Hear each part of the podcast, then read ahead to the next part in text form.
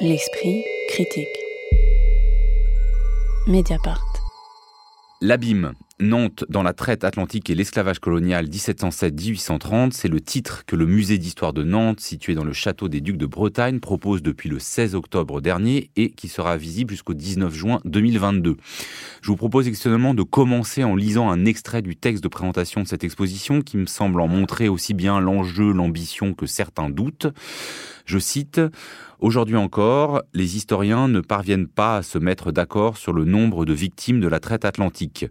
Les documents manquent, bien évidemment, pour qu'une comptabilité exacte soit réalisée. Cependant, les écarts des estimations ne s'évaluent pas en dizaines ou en centaines de milliers, mais en millions.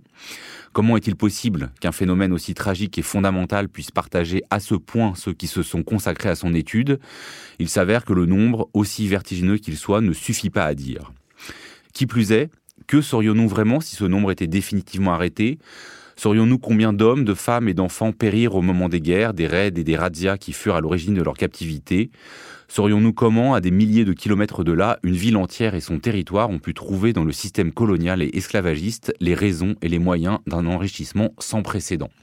Alors il faut tout de suite euh, avouer euh, que euh, que ce soit pour des raisons de géographie ou concernant d'isolement Covid, on n'a pas pu tous autour de cette table se rendre à Nantes, mais que vous, Magali Le Sauvage, vous y avez été pour nous. Est-ce que vous pouvez nous, du coup, nous visualiser cette exposition qui marque quand même sans doute un tournant dans la manière dont la France expose son passé esclavagiste alors oui, effectivement, c'est un tournant. Euh, enfin, vous dites euh, la façon dont la France expose, mais en l'occurrence, c'est Nantes, puisqu'il faut souligner que c'est une initiative euh, locale et que justement la France, enfin, disons que les institutions françaises nationales n'ont pas vraiment encore justement, se sont pas vraiment encore emparées de, de ce sujet-là.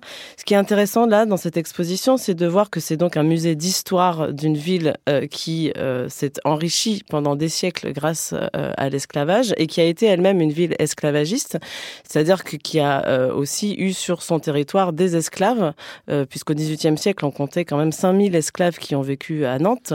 Ça, je pense euh, que c'est, enfin, parce que moi, moi j'ai regardé le site, c'est c'est quelque chose qu'on découvre, c'est-à-dire c'est pas simplement une synthèse de travaux. Il y a notamment l'esclavage en France, enfin en métropole, mhm. pour être précis. c'est quelque chose que vraiment cette exposition quasiment révèle, même s'il y a des livres où ça qu'il avait déjà évoqué. Alors tout à fait, je pense que c'est quelque chose que les, les, historiens connaissent bien, mais qui est peut-être moins connu du grand public, c'est qu'il y avait euh, des esclaves, euh, non seulement d'Afrique, mais aussi euh, des pays colonisés en Asie par la France, qui vivaient en France, qui étaient propriétés de, de certaines personnes en France. Et l'exposition montre assez bien ça. Alors l'exposition, pour vous, pour vous la situer rapidement, en fait, elle part du général au particulier, c'est-à-dire qu'on commence avec une infographie très impressionnante qui montre l'espèce d'hémorragie en fait qu'a été la traite esclavagiste avec, euh, on voit le continent africain se vider euh, peu à peu euh, de toutes ces personnes qui ont été emmenées en Amérique du Nord et en Amérique du Sud et pour certains sont passés par l'Europe et par Nantes notamment. Et ensuite, petit à petit, voilà, avec, avec des documents, avec des infographies, avec quelques images, mais très peu finalement.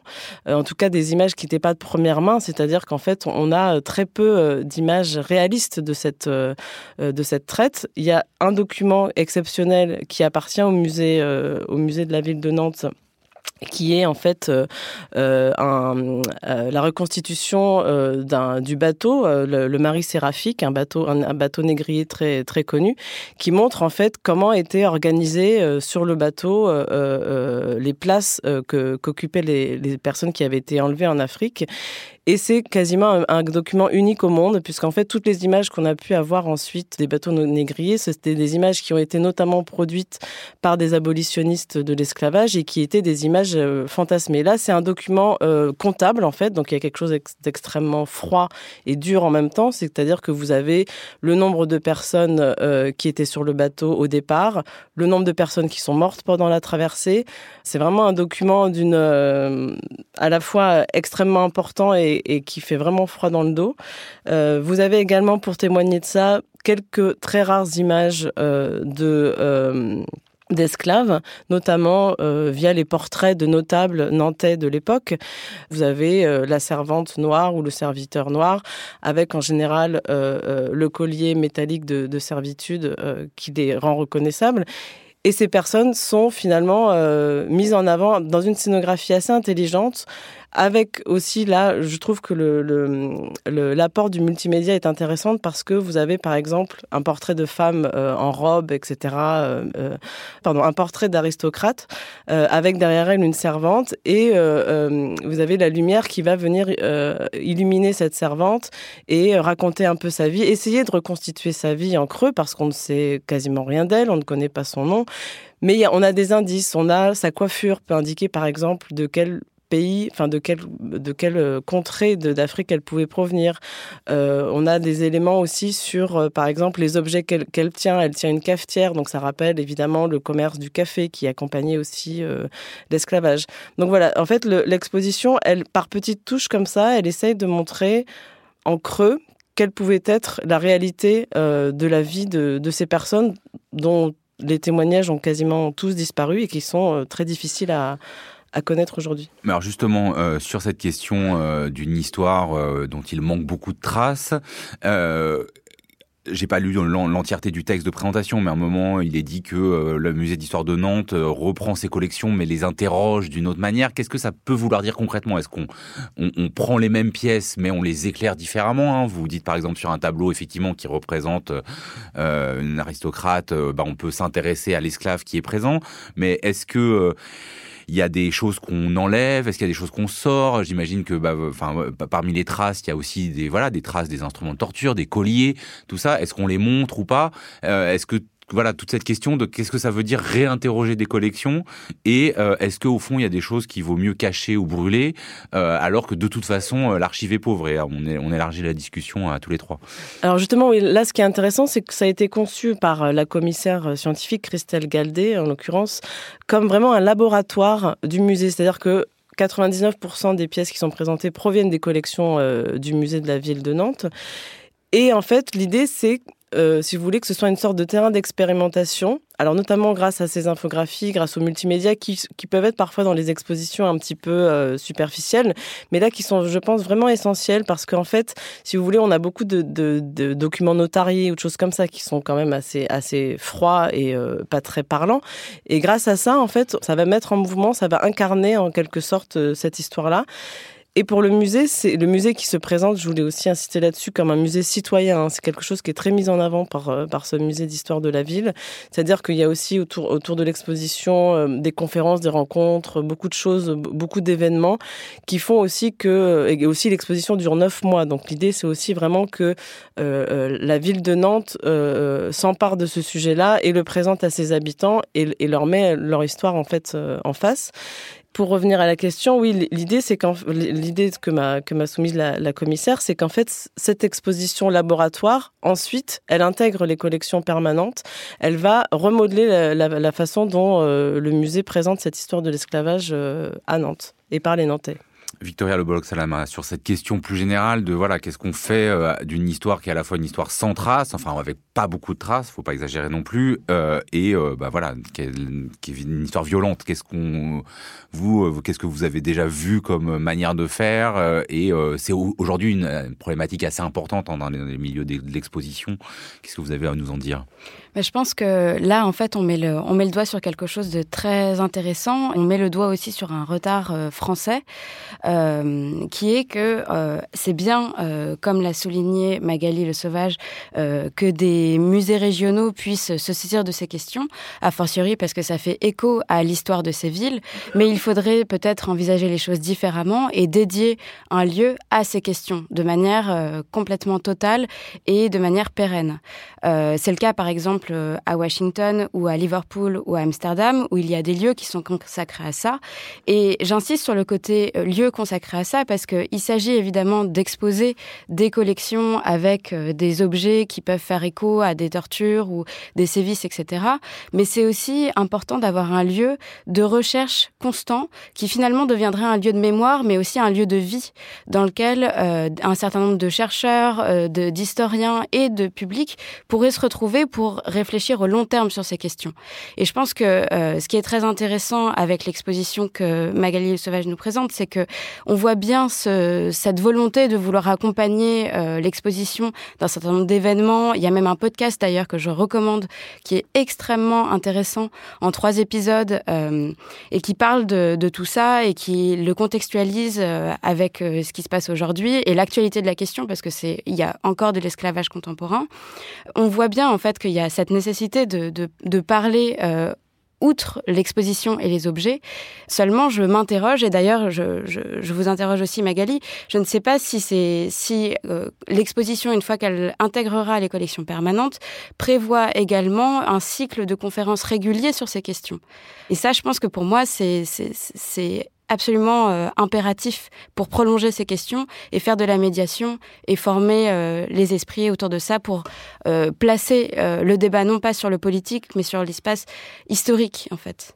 On va laisser Magali répondre, mais je voudrais entendre Chris Cyril sur cette question parce que c'est un peu un serpent de mer hein, en France, c'est-à-dire qu'il y a un rapport de, qui date de 2007 d'Édouard Glissant qui déjà proposait de bâtir un projet ambitieux de centre national pour la mémoire des esclavages et de leur abolition.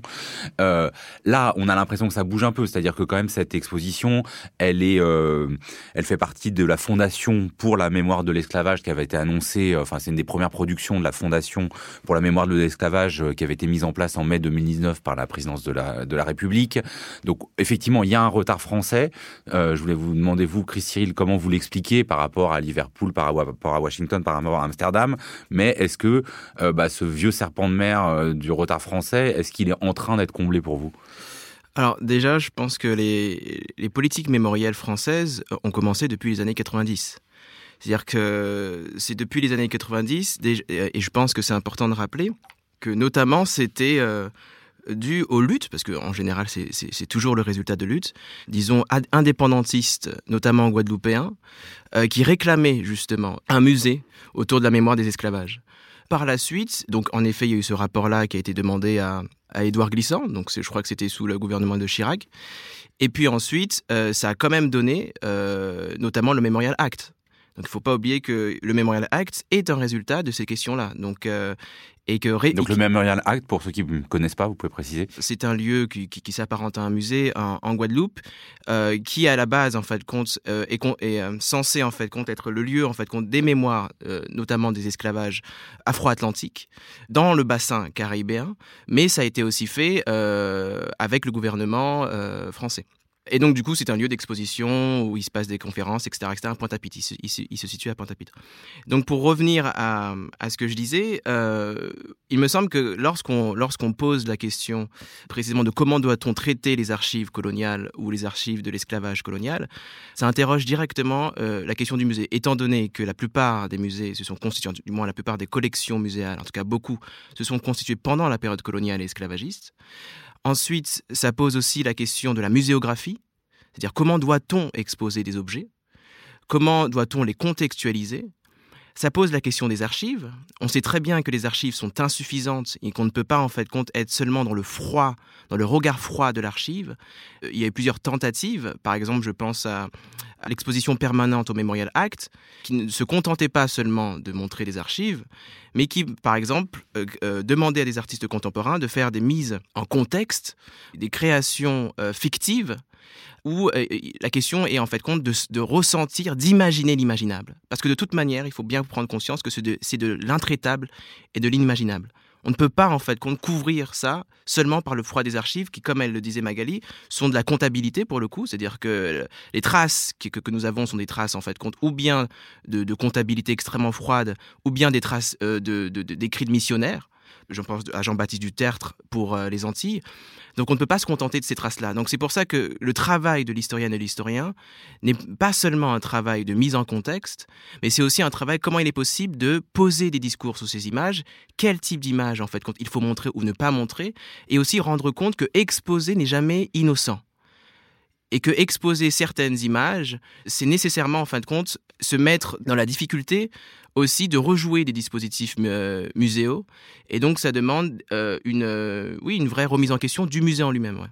Et ce sera déjà ma dernière question sur euh, ce sujet, mais Magali Le Sauvage, est-ce que vous avez une hypothèse sur pourquoi est-ce que c'est Nantes qui fait ça? Parce qu'il y a eu euh, au début de l'année 2021 un livre de la romancière Anne-Marie Gara qui s'appelait euh, Humeur noire, qui s'en prenait très vivement à la manière dont sa ville natale, à savoir Bordeaux, ne regardait pas en face son passé négrier. Bon, c'était, il y avait un côté pamphlet. Peut-être qu'aujourd'hui la nouvelle municipalité a un peu a quand même commencé des démarches, mais on voit bien que par rapport à La Rochelle, par rapport à Bordeaux, Nantes est quand même plus en avance dans les réflexions euh, que pose euh, Chris Cyril. Est-ce que, euh, enfin, vous avez compris pourquoi ça se passait à Nantes, un, événement comme celui-ci? Alors j'aurais du mal à vous dire exactement pourquoi, mais en tout cas, bon, il y a déjà le mémorial de l'esclavage à Nantes qui est déjà là depuis une dizaine d'années et qui d'ailleurs est sous la responsabilité du musée de la ville de Nantes. Après, pourquoi Nantes et pas ailleurs? Ça, c'est euh, des questions de, de, politique, de politique culturelle. Il y a aussi, je sais que la mairie de Nantes aujourd'hui réfléchit à changer les noms de certaines rues de la ville de Nantes qui portent les noms de, de, de négriers. Et ce sont des choses qui sont euh, assez difficilement envisageables, je pense, euh, dans d'autres contextes, comme à Bordeaux, effectivement, où, où les choses semblent beaucoup plus figées.